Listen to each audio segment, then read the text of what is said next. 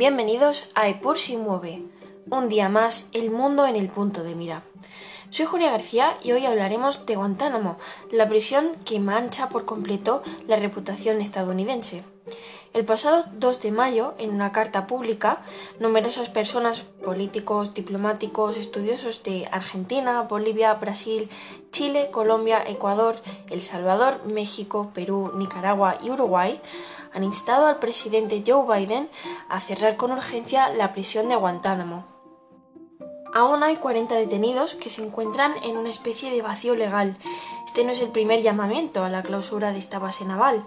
Ya en 2002, tras el 11S, un grupo de demócratas confeccionaron una solicitud de clausura al mandatario. El centro de detención estadounidense en la bahía de Guantánamo se ha convertido en un gran problema para la imagen de Estados Unidos, sobre todo en la dimensión de lo internacional. La cuestión es amplia. ¿Qué se debería hacer tras su potencial clausura? ¿Causaría nuevos problemas? En lugar de mantener a los sospechosos de terrorismo en detención preventiva, Estados Unidos debería entregarlos a su propio sistema judicial. Esto se presenta tal vez como la solución más coherente, es decir, enjuiciarlos en sus tribunales civiles o ante cortes marciales ordinarias.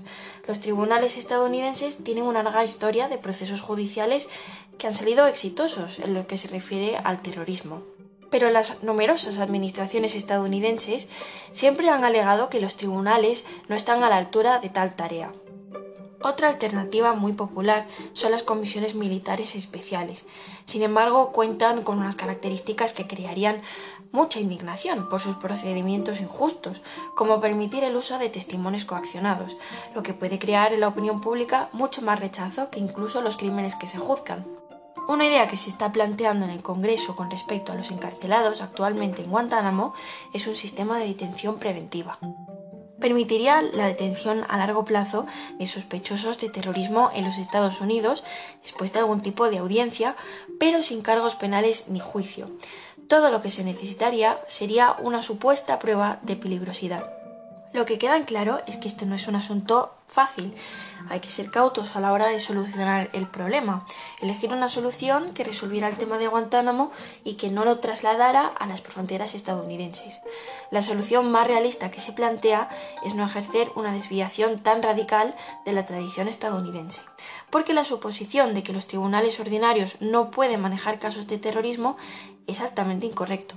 Estados Unidos ha logrado hacer uso de sus propias vías con éxito en el pasado. Fue el caso de José Padilla, detenido en Chicago por sus conexiones con células terroristas de Al-Qaeda. El principal problema con el que se sigue enfrentando la justicia estadounidense es que hay numerosos vacíos legales e imprecisiones en cuanto a lo que se considera implicación directa con el terrorismo y lo que no. Esto ha causado problemas en cuanto a la legitimidad de algunas condenas. Una conspiración puede ocurrir independientemente de que se complete o no un acto ilegal intencional. Todo lo que se necesita es que dos o más personas estén de acuerdo en seguir un plan ilegal y que uno dé cualquier paso para lograrlo. De manera similar, el delito de proporcionar apoyo material a una empresa terrorista no requiere un acto de terrorismo propiamente completo. Estos crímenes brindan una amplia libertad para abordar la amenaza terrorista. La misma inteligencia que permite a los investigadores identificar un complot terrorista pide enjuiciar a los participantes antes de que realmente cometan cualquier acto de terrorismo otras facciones muy en pro de la seguridad estadounidense tiene una objeción y es que la Constitución de Estados Unidos, en un sospechoso que se enfrenta a cargos penales, tiene derecho a un abogado, que normalmente le dirá a su cliente que no hable. Los interrogadores, naturalmente, prefieren una mayor flexibilidad para interrogar a las personas que se enfrentan a la detención preventiva. Esto, sin embargo, no es del todo cierto. Muchos presuntos criminales con abogados terminan hablando, porque hacerlo puede acortar el tiempo de prisión que enfrentan. Además, si se viola el derecho de un sospechoso a la asistencia letrada, la Constitución solo impide que las personas involucradas en el procedimiento de ese sospechoso utilicen los frutos de un interrogatorio. Otros investigadores que desempeñan una función preventiva urgente son libres de interrogar a un sospechoso, siempre que no transmita nada de lo dicho ni den pistas al equipo de acusación del sospechoso. Algunos, en cambio, sostienen que el enjuiciamiento es imposible porque los funcionarios estadounidenses ya han sometido a tantos sospechosos de terrorismo a torturas y otros duros interrogatorios que el fruto de estos interrogatorios nunca podría ser admitido en un juicio. Otros se plantean qué pasa si algunos sospechosos no pueden ser procesados porque no hay evidencia de que hayan participado en actividades delictivas, o porque, por ejemplo, el gobierno sostiene que los procedimientos judiciales para proteger la inteligencia sensible son insuficientes. En ese caso, puede ser necesario liberar a un sospechoso. La persona aún estaría bajo vigilancia, pero no sería detenida. Para los férreos implicados en lo que es la seguridad estadounidense, esto sigue siendo un riesgo demasiado alto, pero una política de prisión preventiva conlleva sus propios riesgos. Una lección que se puede extraer de Guantánamo es que si Estados Unidos comienza a detener a personas sobre la base de pruebas escasas, inevitablemente termina deteniendo a personas inocentes. Particularmente cuando se combina con un interrogatorio duro, eso genera resentimiento y una clara vulneración de sus derechos.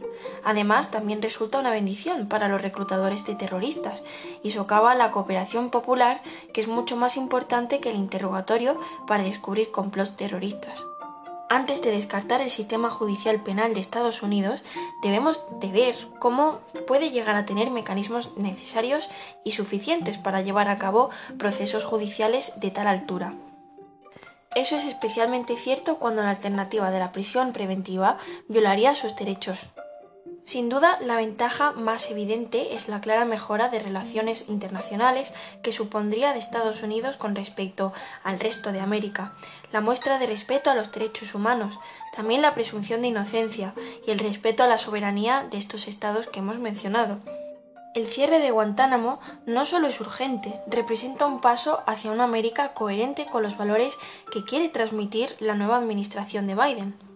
¿Y vosotros? ¿Creéis que es realista el cierre de Guantánamo? Déjanoslo en nuestros comentarios y muchas gracias por acompañarnos una semana más aquí, siempre, en Por si mueve.